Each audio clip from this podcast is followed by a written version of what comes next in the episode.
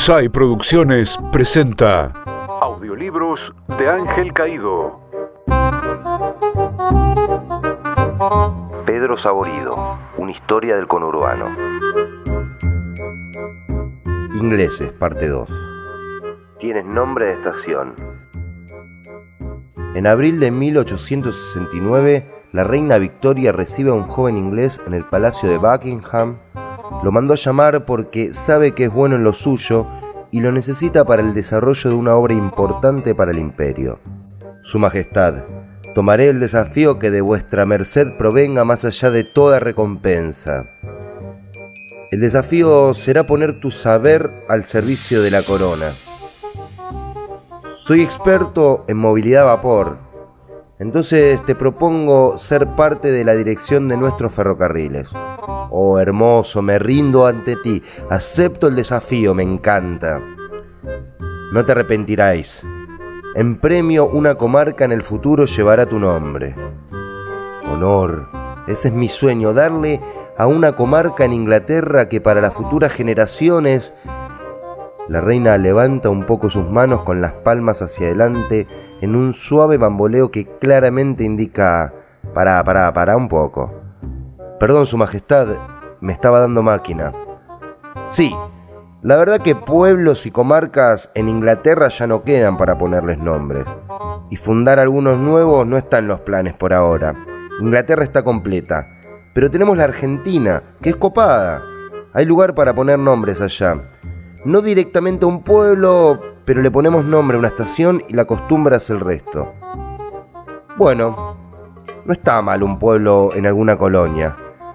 Mi primo Sidney está contento con el pueblo que le armaron en Australia. Pero me preocupa algo. Allá todavía hablan español. ¿Van a saber pronunciar mi nombre? Sí, tu apellido es fácil. No es como Harlingham, que le dicen Hurlingham en vez de Hurlingham.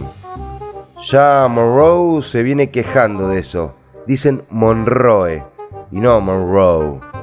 Lo mismo que Hudson. Sí, me contó que le dicen Hudson, no es agradable. No, pero tu apellido jode menos. Mira, va a estar bueno.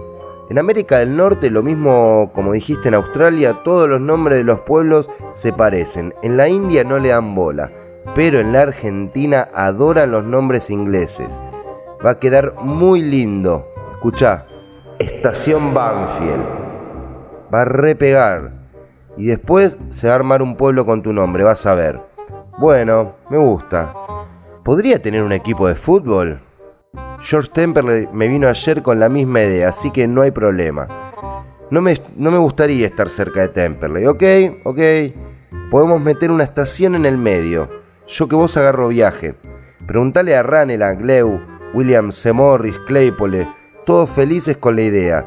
Vino incluso un español, un tal Suárez, que pide una estación para su hijo recién nacido. José León se llama el pibe.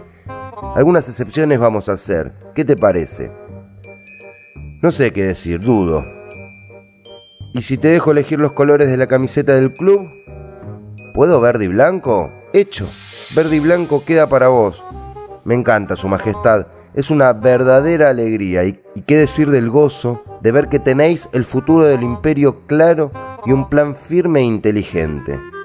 Y sí, viste cómo somos los ingleses, planeamos todo a largo plazo. Medimos muy bien a qué altura hacer las vías para que no se inunden. Loteamos alrededor de cada estación. Vamos armando los lugares para que vivan los trabajadores, los conurbanos, ¿viste? ¿Harán un conurbano en la Argentina?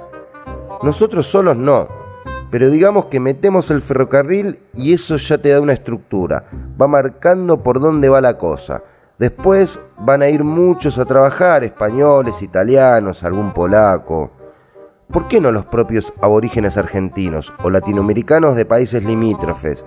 Después de todo, son la misma América del Sur. No te apures, eso va a llegar más adelante, cuando sea más urbana la cosa. Van a llegar con el gutierrismo, Gutierrismo. Sí, un movimiento político de masas que seguro se va a dar. Nosotros tenemos visto cómo va a desarrollarse la historia, así que suponemos que un tal Gutiérrez puede armar ese movimiento. Para mí va a ser otro, algún militar que les dé lugar a los trabajadores urbanos para disfrutar de los bienes del capitalismo. No un comunismo entonces, como anda diciendo Marx, y no, la pifia. Estamos viendo que en París quieren armar una comuna o algo así, pero no van a funcionar. Yo creo que esto de la Argentina va a ser más como una especie de laborismo, más por ahí. O sea, algo que acepte el capitalismo, tarde o temprano va a suceder, porque la oligarquía argentina es voraz, inhumana, ignorante y bruta, así que algo en contra les va a salir, seguro. Espero que no haya nada de eso en la comarca que lleve mi nombre. Y mira, según lo vamos viendo, quien te dice que no te sale un presidente ahí, de Banfield, podría llamarse Dauldi o algo así. Estamos estudiando. ¿Cómo sabe eso? ¿Qué seguridad tiene? Previsión y planeamiento. ¿Viste cómo somos los ingleses? Planeamos todo.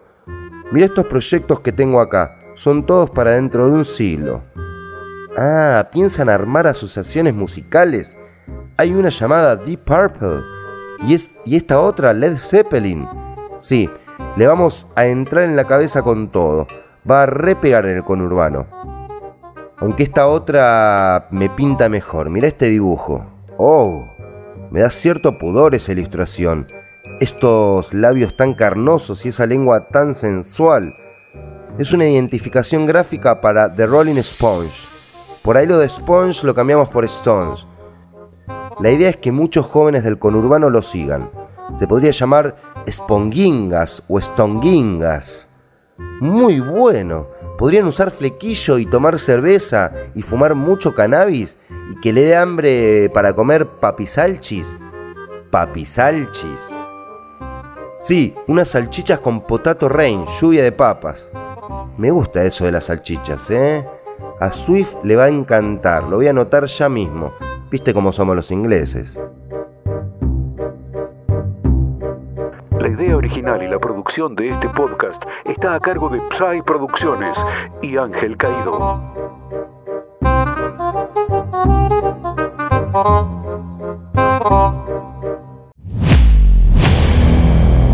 Psy Producciones.